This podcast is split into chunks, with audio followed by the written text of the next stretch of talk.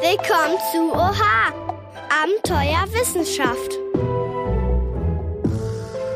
Ein Podcast aus der Oberlausitz für Kinder. Hallo und herzlich willkommen zu unserem Podcast der Hochschule Zittau-Görlitz für Kinder. Mein Name ist Christina Hellberg, ich bin Journalistin und ich komme vom anderen Ende von Deutschland aus Nordrhein-Westfalen. Ich habe schon oft gehört, dass es hier in der Region ganz viele freilebende Wölfe gibt. Und darüber würde ich gerne mehr wissen. Dafür habe ich mir heute zwei Gäste eingeladen. Ah, der erste kommt gerade schon rein. Ja, hallo und herzlich willkommen. Äh, schön, dass Sie heute dabei sind. Können Sie sich einmal vorstellen und uns erklären, was Sie erforschen? Ja, hallo. Ich bin der Paul Lippitsch. Ich arbeite für das Senckenberg Museum für Naturkunde in Görlitz und bin hier tätig in der Wolfsforschung und in der Luchsforschung. Und weil wir uns heute zum Thema äh, Wolf unterhalten möchten, ähm, ja, mein Hauptthema dabei ist die Nahrungsanalyse. Das bedeutet, dass ich äh, erforsche, was die Tiere gerne fressen oder häufig fressen. Und das mache ich, indem ich mir ihre Losung, also ihren Kot anschaue und die Überreste dazu angucke, beziehungsweise mir Mageninhalte von toten Tieren anschaue. Und wie sieht so ein normaler Arbeitstag bei Ihnen aus? Mein normaler Arbeitstag kann sehr unterschiedlich, sehr vielschichtig sein, ist immer davon abhängig, was ich gerade machen möchte.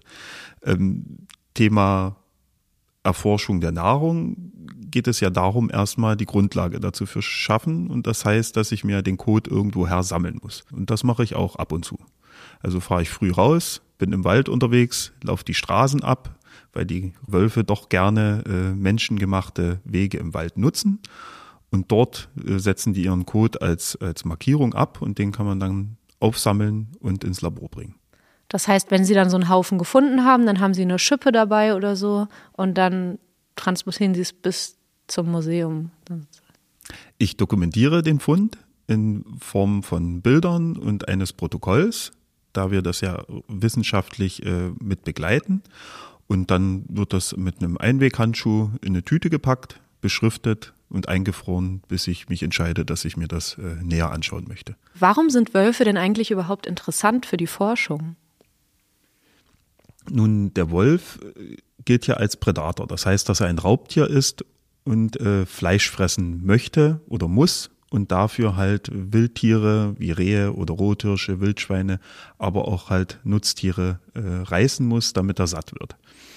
Und seither war der Wolf schon immer eine Konfliktart, weil er immer in die, äh, ja, mit den menschlichen Interessen halt äh, nicht konform ging.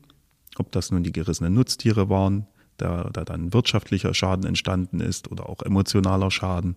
Und bei den Wildtieren fühlen sich vor allem natürlich die Jäger beziehungsweise die Akteure des Waldes halt äh, etwas ja auf den Schlips getreten, wenn der Wolf ihnen ihr gutes Wild wegnimmt. Sind Sie selbst schon mal einem Wolf in der Natur begegnet? Nicht zufällig, äh, sondern durch einen aktiven Ansatz. Also wir haben uns zu, zu Abendstunden, zur Dämmerung an einem bekannten Punkt getroffen, an einem Aussichtspunkt und konnten da dann auf eine Entfernung von, ich weiß es nicht mehr, 300, 400 Meter durch ein durch Fernglas die Wölfe dann beobachten. Völlig ungestört. Und haben Sie Angst vorm Wolf? Ich habe keine Angst vorm Wolf, aber ich habe Respekt vor dem Tier. Also alleine hinsichtlich seiner biologischen Rolle, die man ihm ja zugestehen muss, dass er, äh, dass er als Raubtier nützlich ist fürs Ökosystem. Und auf der anderen Seite, auch wenn er mir im Wald gegenüberstehen würde, würde ich mich nicht ängstlich verhalten wollen, sondern wäre erstaunt, würde erfreut sein, aber würde dennoch mit Respekt dem Tier gegenüberstehen. Sie ähm, beschäftigen sich ja vor allem mit dem, was der Wolf im Wald hinterlässt, ähm, zum Beispiel eben sein Kot. Stinkt Wolfskacke eigentlich? Ich würde es als Ansichtssache betrachten, ob man vom, vom Gestank oder vom Geruch ausgeht, aber der Kot als solches hat einen wolfstypischen Geruch und der richtet sich meist danach, was er gefressen hat. Also wenn er Wildtierfleisch als solches gegessen hat, ist ein doch bestimmten Geruch. Und falls der Wolf doch äh, eher Früchte gefressen hat, weil er an einer, äh, ja, an einer Fütterungsstelle des Jägers zum Beispiel doch ein paar Äpfel mit aufgenommen hat, dann wird es mehr fruchtig und doch zum Teil ein bisschen ekliger riechen. Und was ist so das Lieblingsessen von Wölfen? Das Lieblingsessen ist und bleibt wahrscheinlich die wildlebenden Huftiere und dabei ist vor allem das Reh die entscheidende Beutetierart. Die macht mehr als 50 Prozent der Zusammensetzung aus. Und wenn ich jetzt im Wald unterwegs bin, woran kann ich dann erkennen, ob der Haufen auf dem Boden oder am Wegesrand von einem Wolf stammt?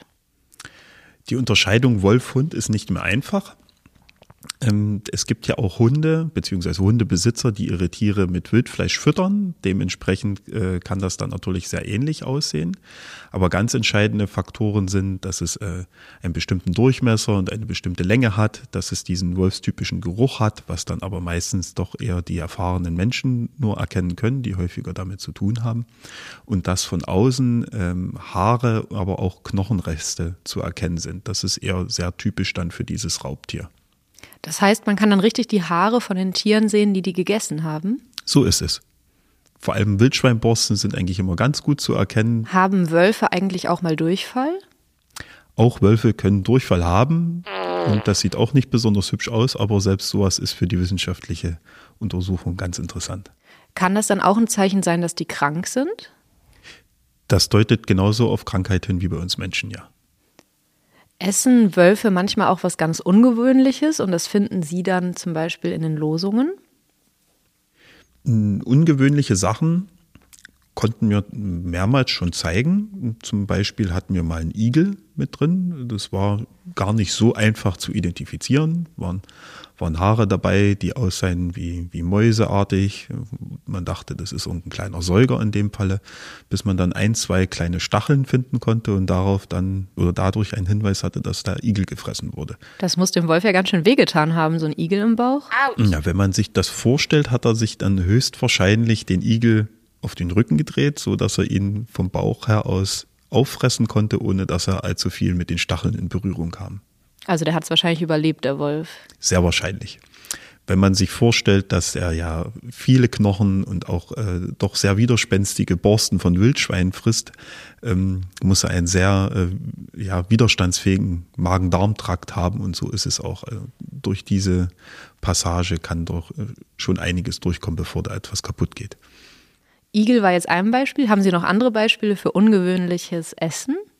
Nun ja, man hatte auch mal von einem Arbeitshandschuh den, den, den Daumenteil mit drin gehabt, aber keine menschlichen Spuren dazu gefunden. Das heißt, wenn ich im Wald unterwegs bin, ähm, ist es dann wichtig, dass ich meinen Müll auch aufsammle, damit er vielleicht nicht beim Wolf im Magen landet? Zum einen aus diesem Grund und zum anderen ist es generell sinnvoll, seine Hinterlassenschaften immer mitzunehmen. Warum überlassen Wölfe denn überhaupt gerne ihre Haufen in der Nähe von Wegen? Wölfe wie auch andere Hundeartige markieren gerne sehr offensichtlich, um Artgenossen, aber auch anderen Arten zu zeigen, hier bin ich der Chef, hier wohne ich und um einfach ein ja, eigenes Territorium abgrenzen zu können. Ein Wolf zu sehen ist ja gar nicht so einfach. Im Wald sind die nicht so leicht zu erkennen. Wie kann ich denn überhaupt merken, dass irgendwo im Wald Wölfe unterwegs waren? Nun, eine Möglichkeit ist ja, dass man diese Kothaufen als solches findet, dass man daran sieht, als indirekten Hinweis, dass diese Tiere hier waren. Ähm, weitere Punkte sind, ähm, dass man ja vielleicht zufällig mal ein Heulen zum Abend hört, dass man weiß, dass Wölfe irgendwo in der Nähe sind. Äh, und selbst am Heulen kann man unterscheiden, ob es Alttiere oder Welpen sind, wo vielleicht die Kinder nach ihrer Mutter rufen. Ähm, ein, entscheidender Punkt ist auch noch, ähm, dass man vor allem im Winter, wenn Schnee liegt oder halt wenn, wenn viel geregnet hat und matschig ist, dass man nach Spuren schauen kann. Gibt es auch technische Hilfsmittel, um die Wölfe zu beobachten? Auch technische Hilfsmittel äh, finden Einklang in der Wolfsforschung, auch ganz moderne Sachen. Eine sehr verbreitete ist die Wildkamera oder die Fotofalle. Die hängt man dann gerne an äh, bestimmten Stellen auf, wo man weiß, dass die Wölfe doch sehr häufiger vorbeilaufen. Zum Beispiel, weil man dort häufiger Kot gefunden hat, denkt man sich, okay, das ist eine Markierstelle. Dort hänge ich auch noch ganz passend eine Kamera hin, um dieses Tier auch einmal zu fotografieren, um einen eindeutigen Nachweis des Wolfes zu haben. Wie sehen solche Fotos aus? Die Fotos sind häufig schwarz-weiß, weil doch die Tiere sehr häufig in Dämmerung und in der Nacht unterwegs sind. Ja, und äh, dann ist es natürlich von der Qualität der Kamera abhängig, wie gut die, wie gut die Bilder dann sind. Und dann hat man halt nun Einzeltiere, Familien oder die Welpen als solches auf, abgelichtet. Ja, vielen Dank für dieses spannende Gespräch. Ich habe ganz viel über Wölfe gelernt. Ich denke, alle, die zuhören, auch. Und vielen Dank, dass Sie sich die Zeit genommen haben, uns hier darüber zu erzählen. Herzlichen Dank. Ich denke, wir werden ab jetzt alle etwas genauer hinschauen, wenn wir am Wegesrand im Wald einen kleinen Haufen sehen. Und als nächstes treffen wir jetzt unseren zweiten Gast. Sie wird uns erklären, warum wir oft Angst vor Wölfen haben und was eigentlich in solchen Momenten in unserem Kopf passiert. Hallo! Hallo. Schön, dass es klappt. Schön, dass Sie da sind. Ja. Hallo. Ja, hallo nochmal, herzlich willkommen. Ähm, stellen Sie sich doch einmal für alle vor, die uns zuhören. Ja, ich bin äh, Maja Tschmuchatze und ich bin Professorin hier an der Hochschule in Görlitz äh, und zwar für den Studiengang Kommunikationspsychologie. Das ist ein ganz besonderer Studiengang, der auch nur in Görlitz hier existiert und die, in dem es darum geht, etwas über das Verhalten von Menschen äh, zu lernen und insbesondere über ihre Interaktion, also das heißt, wie sie miteinander umgehen, wie sie aufeinander reagieren, wie sie miteinander sprechen. Ähm, sie haben jetzt ganz oft Interaktion, Kommunikation erwähnt. Ähm, was genau heißt das? Vielleicht können Sie das ein bisschen erklären. Ja, gerne. Also das ist für uns ja der Kern äh, hier in Görlitz und äh, tatsächlich gar nicht so einfach zu erklären. Ich versuche das so ein bisschen. Äh, wenn man das von außen betrachtet, äh, geht es eigentlich darum, wie Menschen miteinander reden und wie sie sich zueinander verhalten. Äh, eigentlich ist es aber noch viel komplizierter, weil äh, unser Verhalten passiert ja aufgrund der Vorstellung von der Welt, die wir haben im Kopf. Zum Beispiel beim Wolf ist es äh, so, dass wir ja meistens nicht als erstes einem Wolf begegnen und Erfahrung mit äh, Wölfen sammeln, also eigentlich passiert das nicht, sondern wir kriegen Dinge über Wölfe erzählt. Und daraus entwickeln wir eine bestimmte Vorstellung über den Wolf den wir gar nicht persönlich kennen und äh, verhalten uns dazu. Und wenn wir dann ein Bild vom Wolf sehen, dann haben wir vielleicht Angst davor oder finden den eindrucksvoll. Nicht aus eigener Erfahrung, sondern aus dieser Interaktion, aus dieser Kommunikation, die wir mit anderen Menschen gemacht haben. Sie haben jetzt gerade schon gesagt, manchmal ist gar nicht entscheidend, was man selber erlebt hat, sondern eher, was einem andere Menschen über Dinge erzählt haben. Und Sie haben den Wolf angesprochen. Deshalb, ähm, ja, über den Wolf äh, gibt es ganz viele Geschichten. Der Wolf kommt oft in Märchen vor und er kommt in Märchen oft als das Böse vor. Was für einen Einfluss hat das dann auf uns, wenn wir oft Geschichten hören, in denen zum Beispiel der Wolf das Böse verkörpert? Im Prinzip habe ich das ja vorhin schon bei der Interaktion erklärt. Äh, dadurch, dass das, was in unserem Kopf ist, also unsere Vorstellungen von der Welt, ja dadurch geprägt werden. Und wenn wir Dinge immer wieder hören, dann wird das ganz besonders geprägt. Also es gibt so eine Vorstellung dafür, dass wir im Kopf ähm, unsere Neuronen so ein Netz äh, haben und da Wissen ähm, abgelegt wird darüber, dass diese Neuronen sich verbinden. Und äh, wenn man immer wieder dieselben Sachen sagt, gesagt bekommt, dann verbinden die sich stärker, dann bilden sich sozusagen so Autobahnen im Gehirn. Das sind die Pfade, die häufig beschritten werden, die Dinge, die wir häufig hören. Und äh, das sind dann auch die Pfade, die wir nutzen. Das heißt, wenn ich dann vielleicht doch mal im Wald stehe und mir begegnet ein Wolf, dann wird auf dieser Autobahn in meinem Kopf sofort das Signal gesendet, Achtung, Gefahr. Korrekt, genau so äh, passiert das. Haben Sie selbst als Kind denn auch Geschichten und Märchen ähm, vorgelesen bekommen oder gehört, in denen der Wolf vorkommt? Und falls ja, was waren das für Rollen, für Geschichten? Ja, also ich habe auch die äh, Märchen der Gebrüder Grimm gelesen oder vorgelesen bekommen. Ich denke, das haben wir alle. Und äh, natürlich äh, der Wolf, der die bösen Geißl äh, der böse Wolf, der die lieben Geißlein äh, frisst äh, und das Rotkäppchen. Äh, und ich hatte tatsächlich als Kind auch Angst vorm Wolf, beziehungsweise hatte ich Albträume, äh, wo ich äh, vom bösen Wolf geträumt habe.